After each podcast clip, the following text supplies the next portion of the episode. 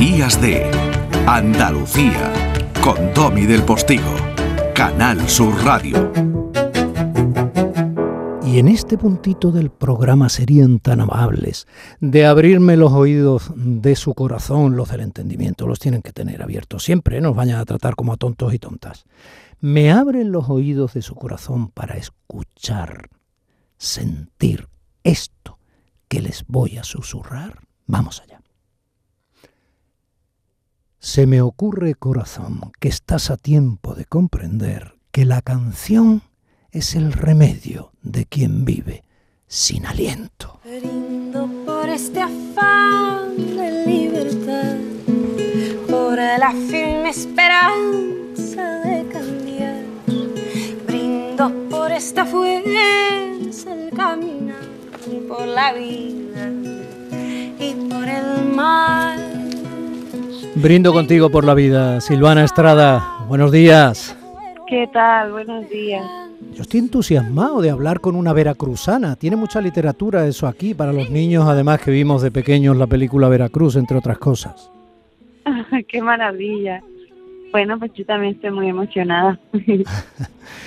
Tú eh, te he estado leyendo eh, respuestas a algunas entrevistas que te han hecho ya aquí en España y dices cosas muy interesantes, por ejemplo, cuando comparas a España con México, porque cada pueblo es cada pueblo. Y eso es así. Somos muchos en uno. Y este pueblo andaluz, ¿qué sabes de él? El que te va a recibir esta tarde para que eh, te conozcan un poquito mejor en persona, por ejemplo, en el escenario ese Teatro Cervantes en Málaga. Pues la verdad que estoy muy emocionada. Conozco muy, muy poco Andalucía, pero no sé, me encanta, me encanta Lorca, eh, me encanta el flamenco, eh, me encanta la comida, como que siento ahí, no sé, que, que tenemos un montón que ver y, y ahora que hablabas tú de pueblos y pueblos, pues mi parte de México, ¿no? Veracruz, que, que también tiene zapateado y que también tiene fandangos, ¿no? Como Hmm. que la cultura y la música es como bien mm, comunitaria y que es muy social y muy muy de todo el mundo, pues a mí me recuerda mucho al flamenco. Lo, lo poco que conozco de Andalucía me recuerda mucho a Veracruz. Entonces, pues estoy muy emocionada. estoy muy feliz.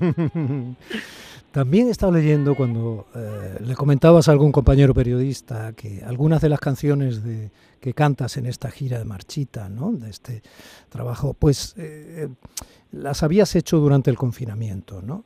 Y dices algo que me parece necesario, es justo y valiente, que está muy bonito romantizar y escribir poemas y cantar con la intensidad que tú lo haces cuando se puede, pero que durante el confinamiento o sin confinamiento, los que no pueden, ni se pueden confinar, ni se pueden parar a respirar casi, porque cada día puede ser su último día de supervivencia, pues no están para romantizar y esas cosas.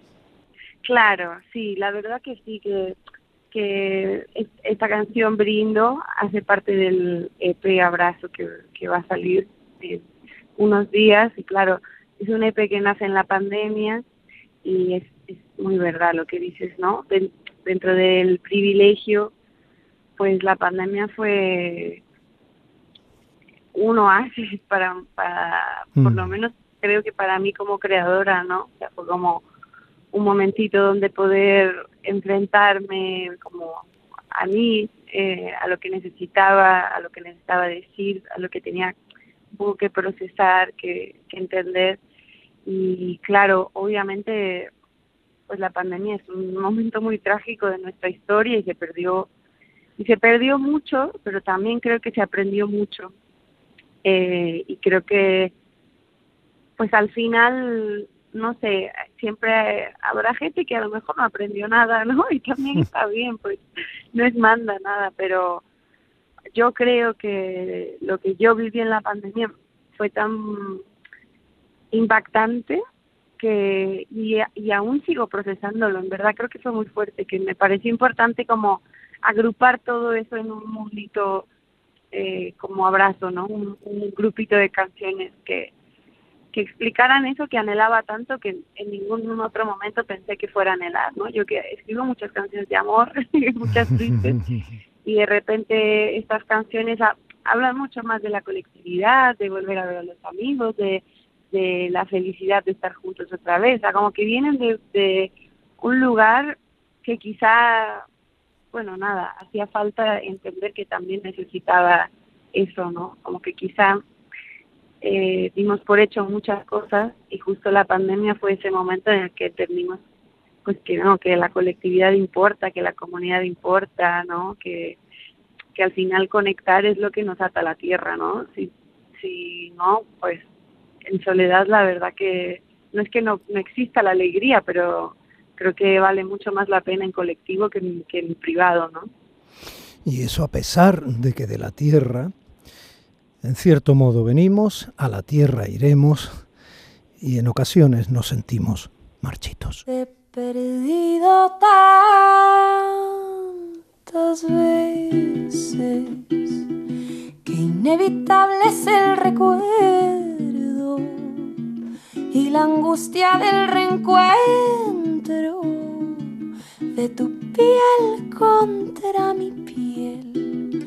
Me ha costado tanto y tanto que ya mi alma se marchita y se deshacen lagrimitas que se olvidaron de rezar.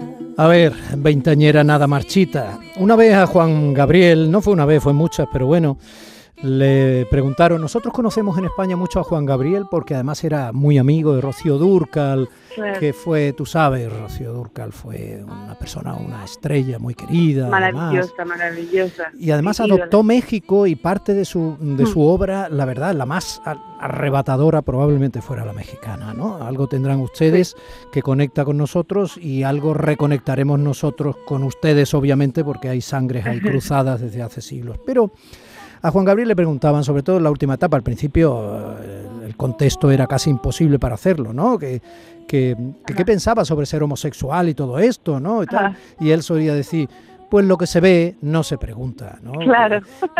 Bueno, pues, eh, ¿qué se ve de Silvana Estrada? ¿Tú qué crees que están viendo en ti para que, siendo tan joven, vayas concitando la atención de quienes tienen hambre de encontrar algo de verdad en el mundo artístico, en este caso en la música, en la poesía, pero que sea al mismo tiempo único? ¿Qué ven en ti? Ay, pues es una pregunta bien difícil. Em, pero yo creo que en este mundo, ¿no? Donde todo va tan rápido y donde la música cada vez es más, em, no quiero decir la palabra desechable, pero quizá la producción musical y el consumo musical está a unas velocidades que a, a mí me parecen vertiginosas. Creo que es, es difícil que yo entienda cómo se ve, qué ve la gente desde afuera, pero algo he sentido como de que la gente, creo que en, mí o en lo que, en lo que genero, hay como una especie de atemporalidad, hay como una especie de como de remanso de la época donde no sé, como que no hay no hay un contexto, un color, un, no hay nada que, que ate ahora mismo mi música a la hora, ¿no? Es como una especie de eso, como música temporal que creo que pudo haber sido hecha hace 50 años, pero también creo que en 50 años podría volver a hacer un disco así.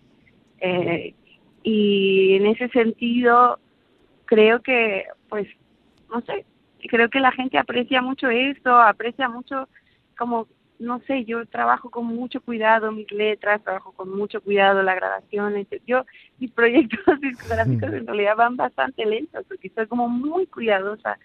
Como que yo no quiero estar sacando música cada viernes, pero quiero que el viernes que salga música sea tenga significado para mí, ¿no? O sea, Oye, ¿y esa, cosas- ¿y esa manía de compararte a algunos críticos con Chabela? ¿No te veo yo a ti dando chabelazos en el escenario, eh, muriéndote eh, de pena y rabia, eh, Sí. con, con tequila en los ojos? no, No, no, yo eso que sí que lo veo de afuera y eso es de las cosas que te digo que a mí me cuesta ver porque no las entiendo quizá, ¿no? Aquí sí me comparan mucho con Chabela Vargas, ¿no? Y yo creo que es maravilloso porque yo amo a Chabela Vargas, pero pues la verdad que yo no lo tengo tan claro porque yo me siento tan lejana de Chabela, con todo y que la amo y la escuché toda mi vida y la sigo escuchando, pero para empezar esta cosa de la nueva Chabela Vargas, me parece muy raro porque Chabela sigue siendo nueva, ¿no? Chabela es como que nunca va a envejecer, ¿no? No hace falta una nueva Chabela Vargas porque ya existe y es maravillosa, ¿no? En cambio, yo prefiero sentir que, que sí hace falta una yo, que, que ahora mismo, que después ya no va a haber, ¿no? Eh, entonces sí, me parece muy muy loco lo de, lo de Chabela Vargas, pero también como que he aprendido que justo de eso, de lo que hablas y eso que Juan Gabriel contestó tan bonitamente, ¿no? De lo que te ven se pregunta. Creo que a veces está bueno que la gente como que entienda quién soy yo a través de la música y a través de lo que la gente entiende de mi música y entiende de los shows. Y, yo creo que la gente es muy receptiva y muy inteligente y yo creo que, no sé, cuando, ahora todo ha cambiado, ¿no? Pero cuando yo era niña y escuchaba, no sé, los discos de Billie Holiday y no sabía nada de quién era Billie Holiday. Claro, yo no sabía que era una mujer golpeada, alcohólica, que había tenido una vida durísima. Yo escuchaba y me parecía mágico, pensaba que era una voz de verdad mágica, pensaba que era una voz eh, mm, de fantasía, porque no conocía a nadie que cantara así. Lo mismo de Chabela Vargas, yo no sabía que, era, que tenía la voz aguardientosa, de fumadora, de mujer así, sí, muy, muy bohemia. Yo, yo pensaba que eran voces mágicas y, yo me hacía una fantasía, una como un personaje que, que yo necesitaba, ¿no? conforme iba creciendo, ¿no? Estos personajes de mujeres súper fuertes, súper poderosas. Y yo siento que también es bonito que, que la gente vea lo que necesita ver eh, del arte, ¿no? Generar historias más allá de, de, la, de la canción y de mm. quien lo canta. Creo que eso es muy bonito. Pues yo te veo mucho menos instalada en los tormentos que en la alegría. Entre tanta gente, sin ir a buscarte, no sé qué me hiciste, pero vivo diferente. Eso es lo que me pasó a mí contigo, Silvana. Eso es lo que me pasó a mí contigo, exactamente eso. Entre tanta gente no es que fuera a buscarte, pero lo que vi, pues te vi diferente y sobre todo te vi con una proyección de futuro y una verdad dentro y una diferencia natural que creo eh, que no va a ser ni muchísimo menos esta especie de amistad que puede convertirse en noviazgo entre España y tú. Eh, no va a ser ni muchísimo menos corta, ¿eh? no va a ser corta.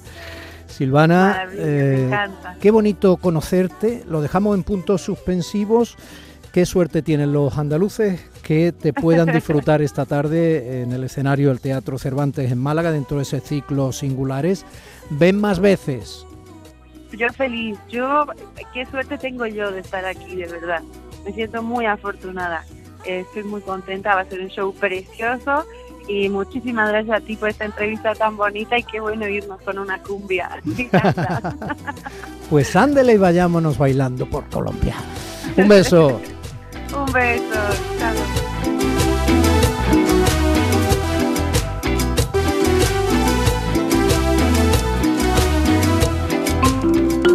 Días de Andalucía con Domi del Postigo, Canal Sur Radio.